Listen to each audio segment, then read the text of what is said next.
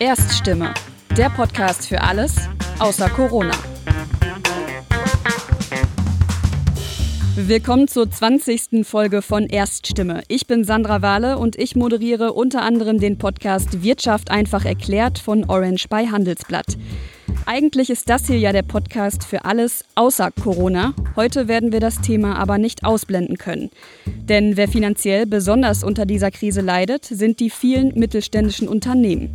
Die Politik hat zwar schnelle Hilfen versprochen, im ersten Lockdown hat das auch funktioniert, beim zweiten Lockdown hingegen lassen die Gelder auf sich warten. Darüber und über viele weitere Herausforderungen des Mittelstands spreche ich heute mit Dr. Nicole Grünewald. Seit einem Jahr ist sie Präsidentin der Industrie- und Handelskammer Köln, die erste Frau in dem Amt. Und passend dazu erzählt sie mir in dieser heutigen Folge auch, warum es sie gewundert hat, dass ihr Geschlecht nach der Wahl überhaupt so ein großes Thema war. Frau Grünewald, konnten Sie unter Pandemiebedingungen eigentlich überhaupt gescheit im Amt starten? Ja, also ich wollte ja wirklich Präsidentin werden und deshalb habe ich mich erstmal sehr gefreut, dass das dann auch geklappt hat. Und ähm, besonders habe ich mich auch gefreut auf die Möglichkeit des Netzwerkens. Und äh, dann war ich einen Monat im Amt. Ich hatte sage und schreibe einen einzigen Antrittsbesuch bei den Kollegen in Düsseldorf in der IHK. Und danach kam dann auch schon der erste Lockdown. Und dann habe ich gedacht, das kann ja wohl wirklich nicht wahr sein. Also abgesehen davon, dass Corona für die Wirtschaft natürlich eine Katastrophe ist, für große Teile der Wirtschaft, war das jetzt auch nicht so besonders toll ähm, äh, für mein Amt. Aber wir haben das Beste draus gemacht und äh, wir haben uns dann schnell um die Branchen gekümmert, denen es nicht gut äh, ging und ähm, haben dann äh, auch ja Videokonferenzen zu schätzen gelernt. Ähm, es ist aber natürlich viel schwieriger, sich über eine Videokonferenz auch mit Kolleginnen und Kollegen und mit der Politik zu vernetzen, als ähm, das jetzt ohne wäre. Und ich vermisse das wirklich sehr, muss ich sagen. Und ich freue mich, wenn das irgendwann wieder möglich sein wird. Sie hatten ja dann auch direkt einen großen Haufen Arbeit vor sich, so stelle ich mir das zumindest vor. Wie war das zu Beginn der Krise? Haben sich da viele Unternehmen auch Hilfe bei Ihnen gesucht? Ja, also wir ähm, sind ja damals mit einer Wahlinitiative angetreten und äh, wir hatten auch vor, die Kammer ein bisschen zu reformieren. Und äh, da kam Corona jetzt nicht so praktisch, muss man sagen. Also ähm, wir haben ähm, das dann parallel ähm, laufen lassen, beides. Das war ein ziemlicher Kraftakt. Aber tatsächlich ähm, hat Corona gezeigt, wie nützlich eine Industrie- und Handelskammer dann auch sein kann. Also viele Leute fragen ja immer, wofür gibt es euch überhaupt? Und jetzt in der Krise, das war wirklich äh, Dienst am Kunden in, in, im besten Sinne. Also sehr, sehr viele Unternehmerinnen und Unternehmer, die waren mit der Situation, ich meine, klar, keiner von uns hatte so eine Situation vorher jemals. Und dann ähm, sind viele auch auf die Idee gekommen, sich dann bei ihrer IHK zu melden. Und äh, ich kann da ja nur sagen, was die Mitarbeiterinnen und Mitarbeiter äh, an der Hotline gesagt haben. Die haben gesagt, also es war ein ganz anderes äh, gemeinsames Arbeiten mit unseren Mitgliedern. Man konnte sehr viel helfen, sehr viel aufklären, gerade als die Soforthilfe kam haben äh, die Kolleginnen und Kollegen aus der IHK dann auch am Wochenende durchgearbeitet. Sowas hatten wir vorher auch noch nie. Und ähm, die haben auch gesagt, es wäre sehr sinnstiftend gewesen, weil sie wirklich helfen konnten. Und wir machen ja viel in der Aus- und Weiterbildung. Das betrifft dann ähm, die Unternehmen halt nur, die auch wirklich ausbilden. Aber jetzt, da waren so viele Branchen ähm, auch betroffen, die sonst nicht so viel Kontakt mit uns haben. Und da konnten wir als IHK mal richtig zeigen, wofür es uns gibt. Und das tun wir bis heute. Mal ganz salopp gefragt, was wollten die Unternehmen denn von Ihnen? Also ganz am Anfang ähm, war das ja so, denn, äh, es gab ja noch nie so einen Lockdown, äh, wo dann äh, ganze Teile der Wirtschaft runtergefahren worden sind. Ähm, da da gab es ja auch wieder sehr viel Vorschriften. Wir sind ja hier in Deutschland Bürokratie-Weltmeister und äh, das hat sich dann leider auch äh, in dieser Hinsicht gezeigt. Und dann ging es vor allem um die Soforthilfen. Denn äh, man muss sich das so vorstellen, äh, von einem Tag auf den anderen bricht einmal eben äh, das ganze Einkommen weg. Da waren viele Unternehmer ähm, wirklich in Panik, was, was da passiert und ob überhaupt Hilfen ankommen. Am Anfang wusste man ja auch noch gar nicht, wie funktioniert sowas überhaupt. Und dann ähm, wurden ja die Soforthilfen beschlossen und da muss man auch sagen, äh, danke an die Politik. Das ähm, ist dann ja wirklich in einer rasanten Geschwindigkeit hat das ja auch funktioniert. Das war aber auch wirklich bitter nötig. Und dann ging es halt darum, wie beantrage ich die? Wer ist antragsberechtigt? Wo beantrage ich die? Wo, wo muss ich auf irgendwas Bestimmtes achten? Kann ich da Fehler bei machen? Und da haben dann unsere Kolleginnen und Kollegen wirklich sehr ähm, geholfen. Und ähm, das hat sich dann äh, mit der Krise halt auch ähm, geändert tatsächlich, äh, die Anfragen ähm, an der Hotline. Das ging dann halt immer so, je nachdem, was gerade aktuell war. Also im Moment sind so die häufigsten Fragen, wann startet die Unternehmenshilfe 3? Ähm, dann sind die Hilfen tatsächlich ein bisschen kompliziert, muss man sagen. Das heißt, da gibt es auch viele Fachfragen, wie man die jetzt auseinanderhält. Äh, hält. Ähm, teilweise überlappen die sich. Ähm, wer ist antragsberechtigt, wer nicht. Ähm, dann das ganze Thema Beihilfe. Und ähm, also es, es rankt sich schon doch sehr um Corona, muss man sagen. Sie haben sich jetzt gerade bei der Politik bedankt, dass die ersten Hilfen im Frühjahr 2020 so schnell bei den Unternehmen angekommen sind. Bedanken Sie sich jetzt nach den Novemberhilfen immer noch? Weil die kommen ja scheinbar nicht an, zumindest nicht bei allen. Also ich muss sagen, ähm, ich ähm, bin ja schon jetzt sehr lange in der IHK-Arbeit und ich habe das noch nie erlebt, dass Wirtschaft und Politik wirklich so an einem Strang gezogen haben wie in dem letzten Jahr. Das war eine ganz tolle Erfahrung. Auch ähm, die Geschwindigkeit, äh, in der auf einmal Gesetze durchgebracht werden konnten. Wer hätte das gedacht? Äh, von daher, äh, nein, also das generelle Fazit ist schon so, dass wir als Wirtschaft schon sehen, dass die Politik da sehr an unserer Seite ist und dass wir das, äh, dass wir da gemeinsam durch die Krise durchgehen. Ähm, am Anfang die Soforthilfen, die kamen dann auch recht schnell. Also der Name Soforthilfe, der äh, hatte seinen Namen verdient. Wenn wir jetzt mal über den Namen Novemberhilfe reden, äh, wir beide, da muss man leider sagen, ähm, die haben ihren Namen nicht verdient, denn äh, da hat jetzt die Auszahlung, äh, ich glaube, vor anderthalb Wochen erst begonnen und wir haben nun ja jetzt Januar. Und das heißt, die Unternehmen mussten da einen sehr, sehr großen Zeitraum überbrücken. Ähm, nun war für die meisten Unternehmen das letzte Jahr jetzt nicht das Beste in ihrer Geschichte. Und da fällt es natürlich dann gerade gegen Jahresende sehr schwer, ähm, dann ähm, nicht mehr vorhandene Reserven zu mobilisieren. Und da hätten wir uns natürlich gewünscht, dass die Auszahlung schneller geht. Aber wie gesagt, äh, jetzt ist wohl ungefähr die Hälfte ausgezahlt. Das ging dann jetzt äh, auf den letzten Metern äh, sehr ähm, dann doch ganz gut. Also von daher gut, dass wir den Podcast heute machen. Vor zwei Wochen wäre ich da noch viel kritischer gewesen. Aber es gibt jetzt ja, ähm, also gerade die erste Überbrückungshilfe, die zweite und jetzt äh, die jetzt anlaufende dritte Überbrückungshilfe, die sind schon sehr bürokratisch und ähm, die dürfen ja auch nur mit Steuerberatern, also den sogenannten beratenden Dritten, ausgefüllt werden. Und ich habe mit Steuerberatern gesprochen die letzten Tage und die haben alle gesagt, wow, also das ist auch für uns äh, ganz, ganz kompliziert, das auszufüllen. Also da gibt es sehr, sehr viele Fragen. Es gibt eine eigene Internetseite ähm, von, äh, von der Regierung zu dem Thema. Und da gibt es zu jeder Überbrückungshilfe irgendwie 80 frequently asked questions. Und das heißt, ähm, ja, dass es dann doch schon eine Komplexität kaum zu überbieten ist. Und da würde ich mir als Unternehmerin natürlich wünschen, dass das ähm, einfacher auszufüllen ist und dass auch die Unternehmen nicht so verunsichert sind in der Beantragung. Und wenn ein Steuerberater das schon kompliziert findet, dann wird da wohl was dran sein. Mein persönlicher Eindruck während der Pandemie ist aber, gerade mit Blick auf die ganzen Hilfen, ist, dass der Mittelstand so ein kleines bisschen untergeht. Also gerade auch mit Blick auf die Berichterstattung geht es häufig zum Beispiel um Solo-Selbstständige, um die ganz kleinen äh, Unternehmerinnen und Unternehmer oder eben um die ganz großen. Also große Unternehmen wie zum Beispiel zuletzt TUI, äh, Reiseveranstalter, Airlines, die dann Milliardenhilfen bekommen. Wo bleibt denn da der Mittelstand? Also wird der Mittelstand in der Krise genug berücksichtigt?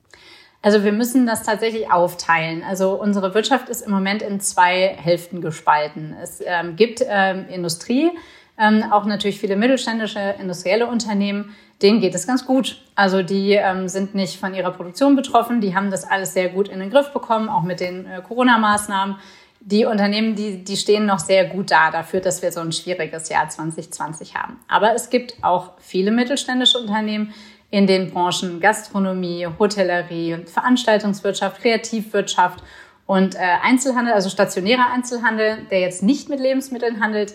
Und denen geht es wirklich sehr, sehr schlecht. Und ähm, da kriegen wir auch gespiegelt, dass da die Hilfen auch nicht so ankommen, wie sie sollten. Also jetzt gerade Gastronomie ähm, denen wurde ja dann 75 Prozent äh, versprochen. Das ist ja die berühmte Novemberhilfe.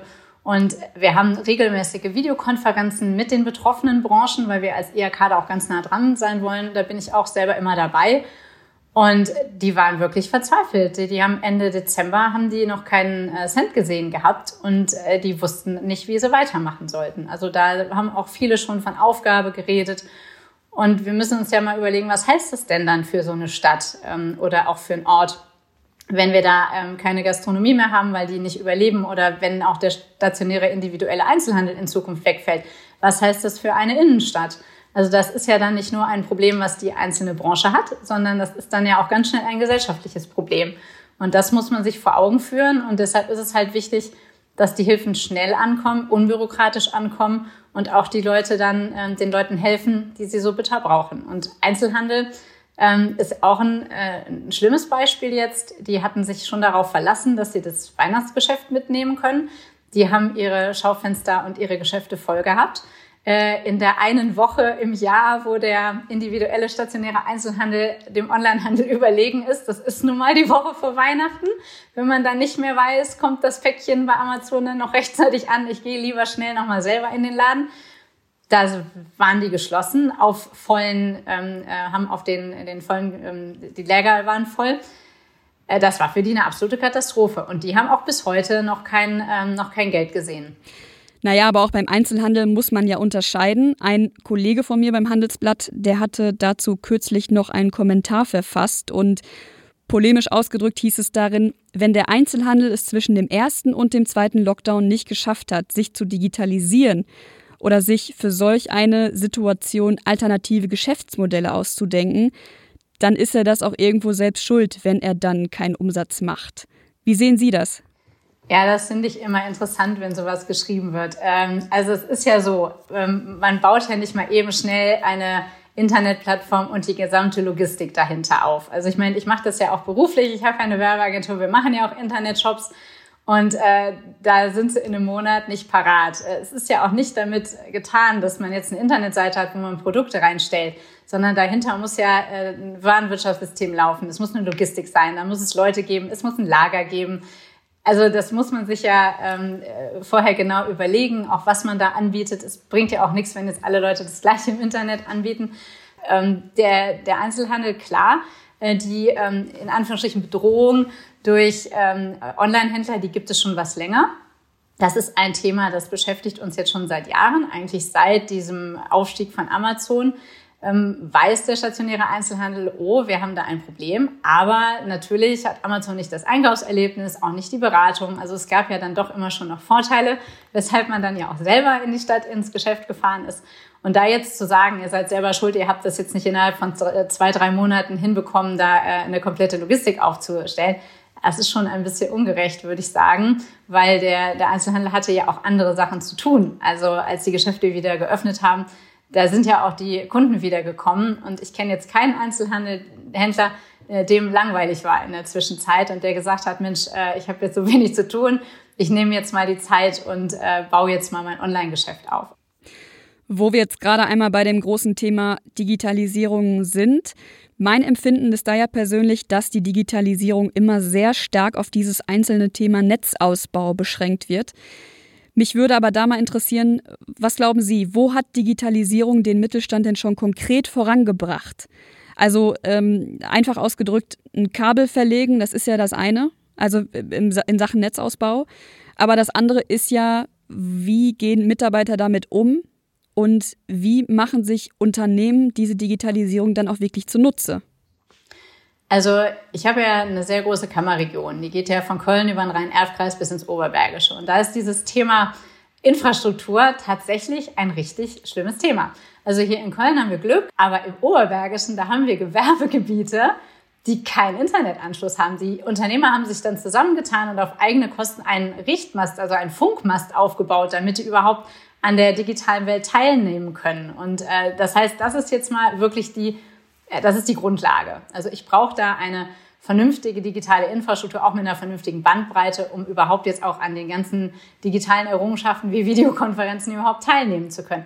Das ist ja noch nicht mal gegeben. Also das setzt nun vielleicht mittlerweile voraus, aber je weiter man in die Region geht, desto bitterer sieht es da tatsächlich in der Realität aus. Das heißt, da sind die Kommunen auch nochmal richtig gefragt und der Bund, ähm, damit wir wirklich, wie das immer so schön hieß, an jeder Milchkanne dann auch Internet haben. Aber ähm, wie Sie sagen, das ist nur der eine Teil. Das ist ja quasi so, ähm, wie wenn man eine Straße baut, dann müssen dann ja auch Verkehrsmittel drauf fahren. Äh, wir brauchen da tatsächlich auch ähm, noch da einen Schub. Wobei ich sagen muss, also der Mittelstand, äh, ich, ich verstehe das nicht, warum da immer gesagt wird, dass die ja nicht so da hinterherkommen. Wir, wir haben sehr, sehr viele Unternehmen, die ich auch besucht habe, als es noch ging, die sind da sehr, sehr weit. Also jedes äh, mittelständische Unternehmen äh, kann ja nur existieren, wenn es sich immer an die Zeichen, äh, den Zeichen der Zeit anpasst. Da sind, ähm, äh, ist der deutsche Mittelstand ja auch Vorreiter. Wir sind da ja sehr flexibel. Und deshalb hat die Digitalisierung in sehr, sehr vielen mittelständischen Unternehmen schon Einzug gehalten. Also jetzt allein in meiner Werbeagentur, wenn ich gucke, wie arbeite ich jetzt, wie habe ich vor 20 Jahren bei der Gründung gearbeitet, da hat das eine wirklich nicht mehr viel mit dem anderen zu tun. Ich hatte früher Mitarbeiter, die haben nur Handmuster geklebt. Die wären jetzt äh, teilweise arbeitslos, weil sowas gibt es gar nicht mehr. Es geht natürlich alles nur digital. Und von daher, das gehört bei uns einfach zum Tagesgeschäft dazu, dass wir schauen, was gibt es für neue Möglichkeiten, was wird die Zukunft bringen und darauf richten wir uns ein. Und ähm, wenn dann natürlich noch Hilfen kommen, dann ist das schön. Aber man kann schon davon ausgehen, dass gerade der Mittelstand äh, die Zeichen der Zeit schon erkennt, weil sonst gäbe es ihn ja jetzt auch gar nicht mehr. Sie hatten das Homeoffice ja eben schon angesprochen. Hätten wir uns jetzt zu einer Zeit getroffen, wo keine Pandemie ist, dann säßen wir uns jetzt wahrscheinlich gegenüber. Aber so sind nun mal die Umstände. Die Bundesregierung hat ja jetzt auch gefordert, dass überall da, wo Homeoffice möglich ist, auch Homeoffice stattfinden soll. Was ist da Ihre Erfahrung? In was für eine Art von Betrieben klappt das und in welchen nicht? Also ich finde das generell als Unternehmerin immer schwierig, wenn sich die Politik in die Arbeitsabläufe von Unternehmen einmischt. Weil ich sage immer, wir sind ja die Unternehmer und die Politik ist ja dafür da, um uns Rahmenbedingungen zu schaffen, damit wir das dann auch in einer vernünftigen Art und Weise sein können. Und ähm, jetzt heißt es ja, wo Homeoffice möglich ist, äh, soll das auch angewendet werden. Aber wer genau bestimmt denn, ähm, was möglich ist? Und äh, wie genau definiert man das denn? Das ist jetzt wieder so eine Grauzone, wo sich jeder fragt, was hat der Verfasser damit gemeint? Was will er uns damit sagen? Und ich würde sagen, also man muss uns Unternehmern schon erstmal unterstellen, dass wir verantwortlich auch mit unseren Mitarbeitern und Mitarbeiterinnen umgehen. Also ähm, ich äh, habe jetzt noch keinen Unternehmer kennengelernt in meinen letzten äh, Jahren, ähm, wo ich auch viel mit der IHK unterwegs war, der dem nicht das Wohl seiner Mitarbeiter am Herzen gelegen hat. Wir haben manchmal in der Gesellschaft vielleicht auch so ein bisschen noch ein verzerrtes Bild von Unternehmertum. Also wir sind natürlich auch darauf angewiesen, dass unsere Mitarbeiterinnen und Mitarbeiter gesund sind und gesund bleiben und dass sie auch ihrer Arbeit vernünftig nachgehen können, weil sonst würde das alles ja auch nicht klappen. Und deshalb ähm, vertraue ich da ähm, ähm, meinen Kolleginnen und Kollegen aus der Unternehmerschaft, dass sie selber schon alles dran setzen, um das vernünftig zu lösen. Und da brauchen wir eigentlich nicht noch zusätzliche Maßgaben von der Politik. Das kriegen wir auch alleine hin. Und es gibt natürlich ähm, bei jetzt diesem Recht auf Homeoffice, wie wollen Sie das denn zum Beispiel in einem Produktionsbetrieb äh, umsetzen? Also so ein Mitarbeiter, der so Kautschukteile herstellt, der wird es ja nicht am Küchentisch in Zukunft machen können. Und äh, ich merke das auch bei uns. Äh, wir sind jetzt ja in der Kreativbranche tätig. Da ist es auch schwieriger, wenn man das alleine zu Hause machen soll. Das ähm, sind ja teilweise Prozesse, die im Team viel besser ablaufen und äh, wo es auch so ein bisschen Nähe zumindest auf 1,50 Meter Abstand braucht, äh, auch gerade bei Abstimmungen. Aber wir sind dabei, wir bemühen uns. Es geht uns ja selber darum, unsere Belegschaften möglichst unbeschadet äh, und, und komplett unbeschadet durch die Krise zu bekommen. Klar gibt es dann manchmal das ein oder andere negative Beispiel, aber das sind doch Ausnahmen. Ähm, ansonsten, wir haben jetzt auch nicht so die Zahlen, die belegen würden ähm, in, in normalen Betrieben, wenn es jetzt nicht gerade eine Großschlachterei ist, dass sich da die Ansteckungen häufen würden. Und wir achten da drauf und wir sind verantwortungsbewusst.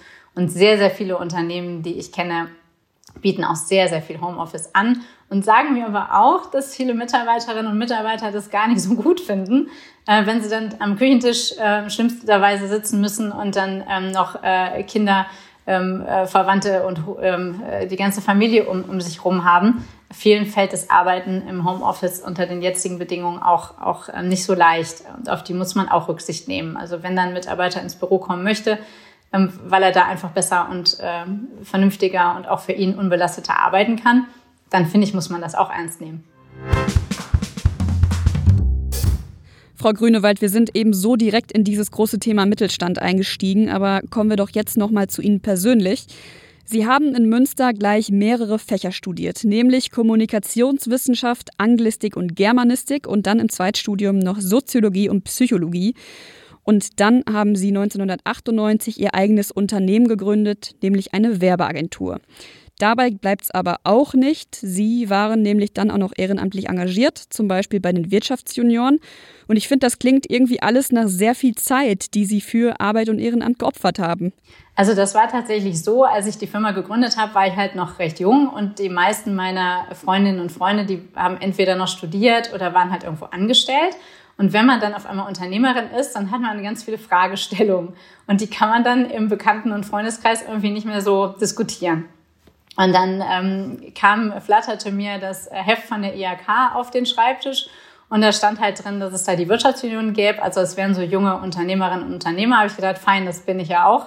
Und dann bin ich da zu so einem Treffen gegangen. Es war ganz lustig ähm, weil die waren alle schon dann doch so zehn Jahre älter als ich. Und ich habe am Anfang gedacht, ich bin im falschen Raum, weil die auch alle so ernsthaft aussahen. Und ich dachte, hm, das kann ja dann irgendwie nicht der richtige Raum sein. Aber die waren unheimlich nett. Das war damals der Arbeitskreis Wirtschaftspolitik. Ich habe gedacht, ich habe von Wirtschaftspolitik nicht so viel Ahnung. Und äh, wenn ich da hingehe, da kann ich vielleicht noch was lernen. Und äh, das waren dann so nette Unternehmerinnen und Unternehmer hier alle aus der Region. Mit, mit einigen von denen bin ich bis heute ganz, ganz eng befreundet. Und da haben wir dann gemeinsam tatsächlich Projekte für die Region gemacht. Wir haben dann geguckt, was sind so die Probleme, die die Unternehmen hier haben. Und halt gesagt, gut, ähm, wir machen einen Preis, einen, einen Preis Zukunftssicherung haben wir den damals genannt. Äh, wir haben den dann gemeinsam mit dem Rathaus in Köln verliehen. Da ging es dann darum, ähm, um die Integration von Ausländern im Betrieb, um ähm, Frauenförderung und äh, um weitere soziale Projekte, die diese Unternehmen dann machen sollten. Und dann wurden die von uns ausgezeichnet. Und das war, und, und genau, und um die Integration von Älteren ähm, in, in das Arbeitsleben, weil wir damals uns schon diese Alterspyramide angeguckt haben und gesagt haben, oh, das geht wahrscheinlich nicht mehr so lange gut. Und das war ein ganz toller Einstieg so in die politische Arbeit. Und äh, ich habe als Agentur tatsächlich, als ich freiberuflich tätig war, habe ich sehr viele Parteien äh, und Wahlkämpfe betreut in unterschiedlichen Agenturen, unterschiedliche Parteien. Und da war immer die Frage, engagiert man sich selber in einer Partei? Und äh, das fand ich auch mal sehr interessant. Aber die IHK, die war dann so überparteilich und hat sich dann auch äh, für die Interessen von Unternehmerinnen und Unternehmern eingesetzt. Und da konnte ich dann halt alles, was ich mit Leidenschaft betrieben habe, konnte ich in der IHK ganz gut verwirklichen. Und äh, da waren die Wirtschaftsjunioren dann so die Einstiegsdroge. Das ist bei ganz vielen so. Und von da aus war das dann der Klassiker. Dann bin ich in die Vollversammlung gegangen und von da aus ins Präsidium und ähm, habe dann einen eigenen ein, ein Netzwerk übernommen, das Netzwerk Mittelstand und habe das dann, äh, leite das seit zehn Jahren und bin dann halt ja immer weitergekommen und habe dann irgendwann gesagt, ja, dann ist die nächste Station jetzt mal das Präsidentenamt. Und dann habe ich mich dann da letztes Jahr für beworben. Und Sie sind die erste Frau in dem Amt. Hätte das nicht eigentlich schon viel früher passieren können, dass da mal eine Frau in das Amt kommt? Oder wie erklären Sie sich das, dass Sie da die Erste sind? Also jetzt sind wir ja, also ich bin ja jetzt hier in Köln äh, und Köln ist schon eine Stadt, die auch ähm, durch Netzwerke bestimmt wird. Und äh, in Köln ist die katholische Kirche sehr stark. Wie wir wissen, ist die nicht besonders frauendominiert. Ähm, der Karneval äh, spielt hier eine sehr große Rolle. Auch da ähm, sind in den Traditionskurs gibt es immer eine Frau und das ist dann das Funke-Mariechen. Und äh, also wir haben hier schon sehr ähm, männerdominierte Netzwerke. Und wenn ich eine Sache gelernt habe in den letzten 20 Jahren, auch Unternehmertum, ähm, Netzwerke sind das A und O. Also ich kann das auch ohne schaffen, aber es ist halt unheimlich viel schwieriger und ähm, es ist eigentlich viel einfacher, wenn man ähm, vernünftige Kontakte hat, auch valide Kontakte, die einen auch mal durch Krisen tragen. Und da ist das so, dass ähm, ich habe ja auch mit viel äh, mit Freundinnen äh, gesprochen und anderen Unternehmerinnen. Und bei Frauen scheint es so zu sein, dass die sich im privaten Bereich gigantisch vernetzen können. Also wenn es um das Private geht, Kinderbetreuung, das alles, äh, ich glaube, da gibt's keine, da, da sind Frauennetzwerkkönige.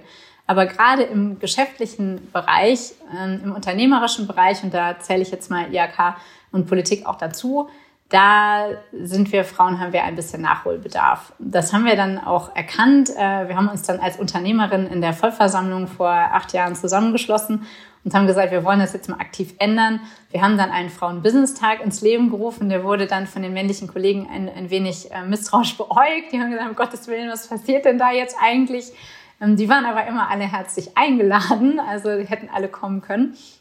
Und da haben wir dann nochmal ähm, alle Frauenverbände und Frauenvereine, die es hier gibt, ähm, zusammengebracht und ähm, haben dann auch dafür gesorgt, dass Unternehmerinnen sichtbarer waren.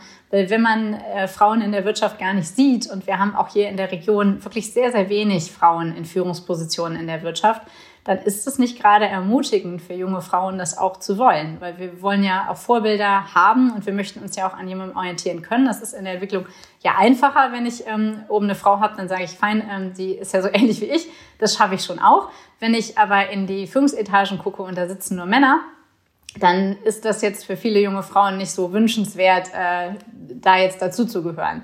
Und äh, natürlich mit Angela Merkel haben wir seit Jahren und seit Jahrzehnten, muss man ja schon fast sagen, eine sehr starke Frau auch an der äh, Spitze unseres Landes. Aber Politik und Wirtschaft ticken da nicht gleich. Also in der Politik ähm, gibt es ja auch viele Quotierungen. Das hat dann wohl auch ähm, hin und wieder mal geholfen, Frauen in Ämter reinzubringen. Das haben wir in der Wirtschaft ja nicht. Als Unternehmerin möchte ich das natürlich auch nicht. Aber als Frau muss ich sagen, tja, ähm, leider Gottes scheint die Quote ab und zu mal geholfen zu haben. Und wir wollen es halt äh, ohne Quote schaffen und deshalb ähm, müssen wir, müssen da mehr Frauen auch jetzt äh, mal den Hut ähm, in den Ring werfen und auch mal für so Positionen kandidieren. Ich meine, ich habe vor fünf Jahren schon mal ähm, dann als Präsidentin kandidiert. Da hatte dann mein Mitbewerber die Nase vorn und äh, viele haben gesagt, ja, gut, dann soll das halt nicht sein. Aber ich bin halt der Meinung, da ist das Thema Resilienz spielt eine große Rolle. Wenn ich eine Sache beim ersten Mal halt nicht direkt erreiche, tja, dann muss ich es halt vielleicht einfach mal ein zweites Mal ausprobieren. Und ich glaube, mit Hartnäckigkeit und auch mit Unterstützung und wir Frauen müssen uns dann auch gegenseitig nach oben helfen. Das ist ganz, ganz wichtig. Und wir müssen auch Netzwerke gemeinsam mit Männern haben. Das ist auch ganz, ganz wichtig. Und dann wird das schon klappen. Also ich drücke uns da ganz fest die Daumen. Aber es ist noch viel Luft nach oben in dem Bereich. Aber ist das nicht widersprüchlich, wenn Sie sagen, ich als Unternehmerin, ich will eigentlich keine Quote, aber irgendwie hilft sie ja dann doch? Ja, also da schlagen wirklich zwei Herzen in meiner Brust. Also ich bin halt als Unternehmerin davon überzeugt, dass, ähm, dass man möglichst viele Freiräume auch braucht, um äh, die eigene Unternehmung auch gut zu entwickeln und auch anpassungsfähig zu sein. Andererseits ist das schon so, es gibt halt manchmal so Schwellen, ähm, die, wo man gar nicht weiß, warum die existieren. Und äh, da braucht es halt manchmal so einen kleinen ähm, ja, Doi, damit man auch erkennt, äh, dass es vielleicht Vorteile mit sich bringt. Also ich selber hatte halt äh, sehr lange die Agentur mit meinem Geschäftspartner. Das heißt, wir waren immer ein gemischtes Führungsteam wir sind an, äh, an der Herausforderung schon wirklich unterschiedlich rangegangen und wir haben uns sehr, sehr gut ergänzt. Also er hat jetzt ähm, äh, vor zwei Jahren gesagt, dass ich das wohl mittlerweile auch alles alleine kann. Der Meinung war ich dann auch. Und äh, er widmet sich jetzt dem Mountainbike-Fahren und anderen schönen Dingen im Leben. Das sei ihm auch gönnt. Ähm, er war ja auch ein bisschen älter als ich. Aber äh, ich habe das schon auch sehr genossen, äh, da einen Sparingspartner zu haben, der, der an die Dinge anders rangegangen ist. Ähm, jetzt muss ich sagen, als Frau, ich schaffe das auch wirklich hervorragend alleine.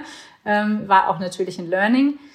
Aber es gibt ja immer noch so Vorbehalte, ähm, ob Frauen in Vorstandspositionen wirklich das Gleiche leisten können wie Männer. Und da kann ich jetzt mit der Erfahrung aus den letzten Jahren auch von, aus meiner Kundschaft sagen, also Frauen können das alles ganz genauso gut wie Männer. Wir machen vielleicht ein paar Dinge ein bisschen anders, aber anders äh, kann ja auch manchmal besser sein. Und ähm, ich glaube, viel, viel mehr Unternehmen müssten das einfach mal ausprobieren. Wenn man eine Sache immer kennt, ähm, das ist immer gleich, dann kann man sich da auch ganz gut mit arrangieren. Und jede Veränderung bringt ja auch immer die Sorge mit sich, wird es wirklich besser oder wird es vielleicht dann auch schlechter? Und ich glaube, wir müssen da ein bisschen mutiger sein, alle miteinander und äh, mehr Frauen die Chance geben. Und dann werden wir auch sehen, dass das unserer Wirtschaft insgesamt sehr gut tun wird. Inwiefern war dieser Faktor hey, das ist ja eine Frau, die da steht, denn Thema bei der Wahl, also hat das eine Rolle gespielt? Wir sind ähm, als Wahlinitiative angetreten zu der Vollversammlungswahl im Jahr 2019 und da haben wir bestimmte Themen in den Vordergrund gestellt, weil wir das jetzt auch nicht auf so eine Diskussion ankommen lassen wollten. Ähm, wir haben tatsächlich gesagt, wir stehen für eine digitale Kammer, wir stehen für eine transparente Kammer, wir stehen für eine politische Kammer und für eine ähm, Kammer mit einem sehr guten Preis-Leistungs-Verhältnis. Das waren so unsere Themen. Und deshalb war das im Vorfeld nicht so ähm, auf, äh, es war nicht so Thema. Also ich war auch ein Teil dieser Wahlinitiative. Ich bin da jetzt nicht als potenzielle Präsidentin ins Rennen gegangen. Das ist bei so einer Vollversammlungswahl jetzt auch nicht so zuträglich, weil man muss ja erstmal in die Vollversammlung gewählt werden. Und wenn man dann da drin ist, kann man sich überlegen, welche Funktionen möchte man denn da übernehmen. Also von daher war da ein bisschen Demut auch angebracht, weil man muss ja erstmal die erste Hürde nehmen und danach kann man ja weiter planen. Also von daher, da haben wir uns sehr auf die Themen fokussiert. Und als ich dann angetreten bin, ähm, dann war das halt so. Da war auch jetzt nicht so viel Zeit, äh, irgendwie was zu überlegen oder zu kommentieren. Was mich dann schon verwundert hat, ist, dass es dann nach meiner Wahl ein sehr großes Thema war, hier in den ganzen Medien auch. Ähm, so erste Frau seit 222 Jahren. Und ich habe immer gesagt, Mensch, ich war hier Teil von der Initiative. Wir haben wirklich, wir haben versprochen, die Kammern zu reformieren und und auch äh, inhaltlich anders auszurichten. Ich hätte mich sehr gefreut, wenn das auch Thema gewesen wäre, aber es hat sich dann doch sehr darauf fokussiert, dass ich halt äh, ähm, eine Frau bin. Und das ja, ähm, habe ich gedacht, okay, da muss das für viele Leute wohl anscheinend das Hauptthema gewesen sein. Mittlerweile, glaube ich, ähm, hat sich das alles sehr normalisiert und es geht tatsächlich wieder um politische Themen und dafür ist eine IHK ja auch da und, und um Aus- und Weiterbildung und um die Sachen, um die es eigentlich gehen sollte. Da bin ich auch sehr froh drum, dass das so ist. Ich würde Ihnen jetzt einfach mal unterstellen, dass Sie das Thema Frauenförderung auch mit in Ihre Amtszeit genommen haben. Ist das so? Ja, also wie gesagt, ich, ich komme ja aus der Werbebranche und da, da haben wir das Problem irgendwie nicht. Also ich bin damit nie konfrontiert worden, sondern ich habe unheimlich viele Kolleginnen und Kollegen in den Agenturen gehabt. Es gibt sehr viele Agenturen, die auch von Frauen geleitet werden. Ich habe wirklich gedacht, das ist eigentlich überhaupt gar kein aktuelles Thema mehr. Aber als ich dann im Präsidium war und eben auch festgestellt habe, wie wenig andere Frauen in der Vollversammlung waren, außer mir, ähm, und ähm, ich habe dann das Netzwerk Mittelstand ja übernommen und dann habe ich auch festgestellt, alle, die sich dafür interessieren, sind irgendwie Männer. Da äh, ist uns dann schon irgendwie ähm, der Gedanke gekommen, dass da tatsächlich noch nicht alles so in Ordnung ist, sondern dass man da schon noch ähm, eine Schippe drauflegen muss. Und wir sind jetzt dabei, wir sind sehr viele Unternehmerinnen, also die Vollversammlung hat zum Glück jetzt auch mehr Unternehmerinnen. Wir haben versucht, auch viele fürs Ehrenamt zu begeistern. Äh, das ist uns auch in großen Teilen gelungen. Ähm, aber da muss man immer dranbleiben. Auch als es darum ging, ähm, Mitstreiterinnen fürs Präsidium zu finden. Also da waren es einfacher Männer zu finden als Frauen, weil viele Frauen dann immer gesagt haben, oh je, meine Familie und mein Job. Äh, ich meine, das sind ja nun alles Unternehmerinnen, die haben dann ja außer der Familie auch noch immer ein Unternehmen. Und äh, dann ähm, habe ich eh schon so wenig Freizeit und die Freizeit dann jetzt auch noch ins Ehrenamt zu tragen. Also da waren schon viele, die dann auch gesagt haben, dass, ähm, das kriege ich gar nicht alles unter einen Hut. Und da sieht man halt auch, ähm, dass man ja auch so viel von Gleichberechtigung spricht, aber dass dann auch sehr viel ähm, Arbeit zu Hause dann anscheinend doch noch äh, an den Frauen hängen bleibt. Und äh, ich glaube, da, da muss man auch äh, ja jetzt in den nächsten Jahren noch mal schauen, dass man da auch äh, in puncto Kinderbetreuung, also es gibt eine ganz, ganz liebe Kollegin, die, die wäre unheimlich gerne im Präsidium gewesen, hat aber jetzt gerade ähm, ähm, auch Zwillinge bekommen. Und da gestaltet sich das mit der Kinderbetreuung wirklich extrem schwierig. Und das ist auch einer der Gründe, warum sie sich jetzt nicht mehr so stark ehrenamtlich engagieren kann. Und da sieht man, dass die Rahmenbedingungen halt noch nicht stimmen für Frauen auch im Unternehmertum. Und da ähm, sind wir jetzt natürlich dran, ähm, auch mit der Politik, das ähm, so zu klären, dass da noch mehr getan wird in dieser Richtung. Weil wir, wir sind darauf angewiesen, dass Frauen auch mitmachen. Wir, wir haben auch ein ganz, ganz großes Thema Fachkräftemangel, das kommt dann ja auch noch dazu. Äh, wir haben unheimlich viele toll ausgebildete Frauen und die sind aber gar nicht mehr so aktiv, weil es auch teilweise gar nicht geht. Also auch in Regionen, wo man dann gar nicht die Möglichkeit hat, die Kinder äh, betreuen zu lassen ähm, und äh, man auch gar nicht die Wahlfreiheit hat. Also ich bin dafür, dass man den Frauen die Wahlfreiheit gibt, ähm, wo sie ihren Fokus drauf legen wollen. Und ähm, das wäre schön, wenn uns das gelingen würde. Und wir brauchen halt mehr Vorbildfrauen. Das äh, sage ich auch immer wieder und das ist auch wichtig. Und das ist halt alles sehr zeitintensiv und auch anstrengend. Aber ähm, man muss das machen, um auch anderen zu zeigen, es geht irgendwie. Ja, es ist anstrengend, aber man kann das machen. Ich denke, oder besser gesagt, ich kenne sehr viele Vorbildfrauen, aber das Problem ist doch, dass die es nicht immer in die erste Reihe von Unternehmen schaffen. Also aus Gründen, die eine Frau vielleicht auch selber zu verantworten hat, also aufgrund von eigenen Entscheidungen. Aber es kann ja durchaus auch vorkommen, dass Unternehmen da vielleicht immer noch nicht so die Notwendigkeit sehen, bei gleicher Qualifikation vielleicht mal die Frau auf den Posten zu setzen. Wie kommen wir denn dahin? Also es liegt tatsächlich sehr oft an den Rahmenbedingungen, weil ähm, also auch wenn man die ganzen führenden Soziologinnen fragt, die sagen, die Karrieren, die laufen sehr gut nebeneinander her von Männern und Frauen, bis halt dann das erste Kind kommt.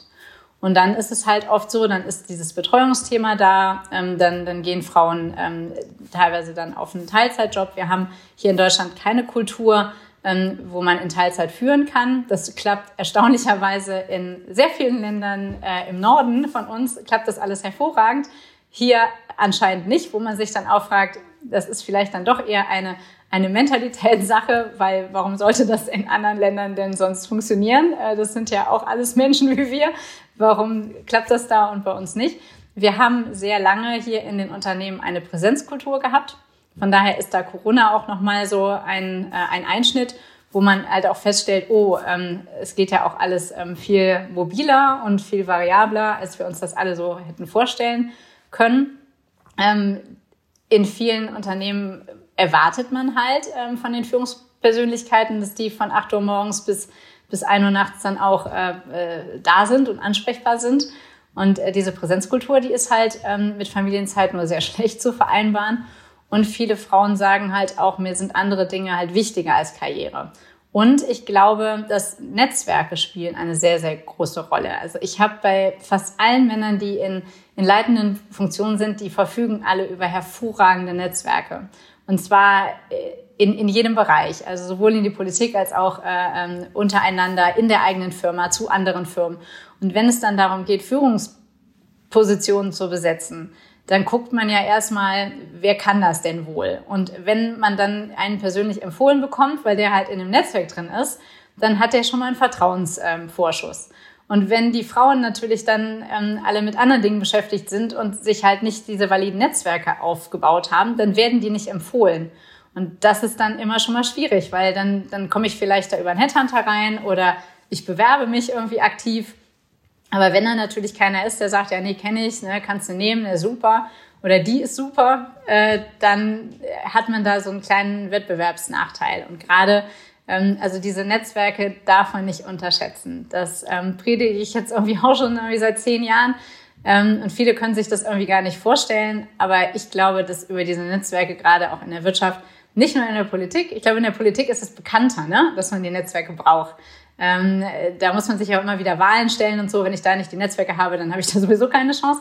Aber in der Wirtschaft ist das schon sehr, sehr vergleichbar. Und ich glaube, viele Frauen unterschätzen das. Und Netzwerken wird halt meistens dann doch abends gemacht, äh, dann doch äh, an der berühmten, äh, in der Kneipe, ähm, an der Theke.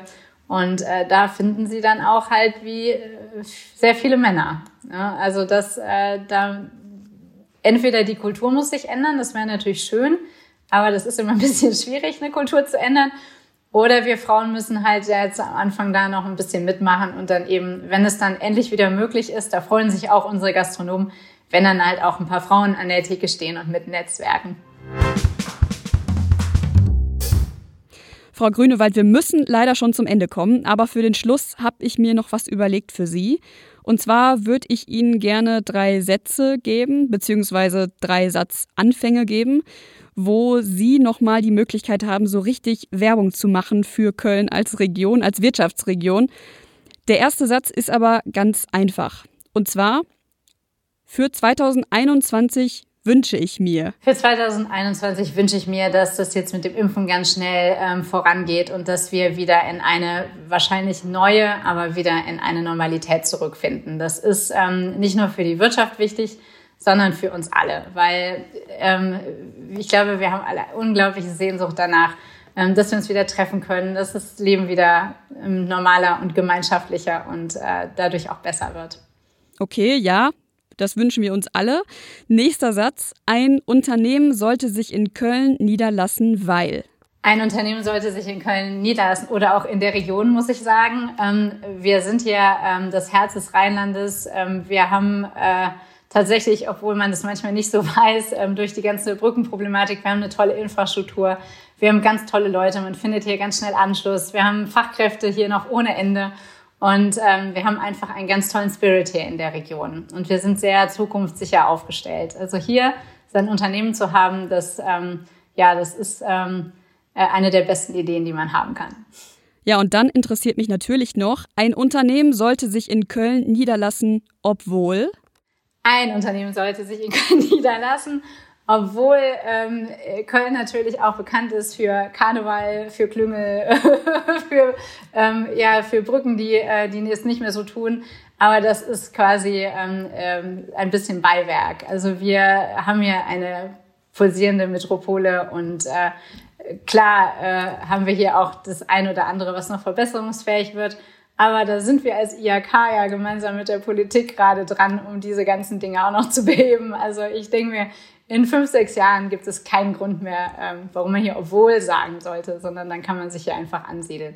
Nein, also es ist schon, ähm, also Rheinland generell ist, äh, ist äh, the place to be, würde ich sagen. Und äh, ich bin immer wieder erstaunt und überrascht, was wir hier für eine tolle, vielfältige und gesunde Wirtschaft haben und äh, wie nett die Leute hier alle miteinander sind.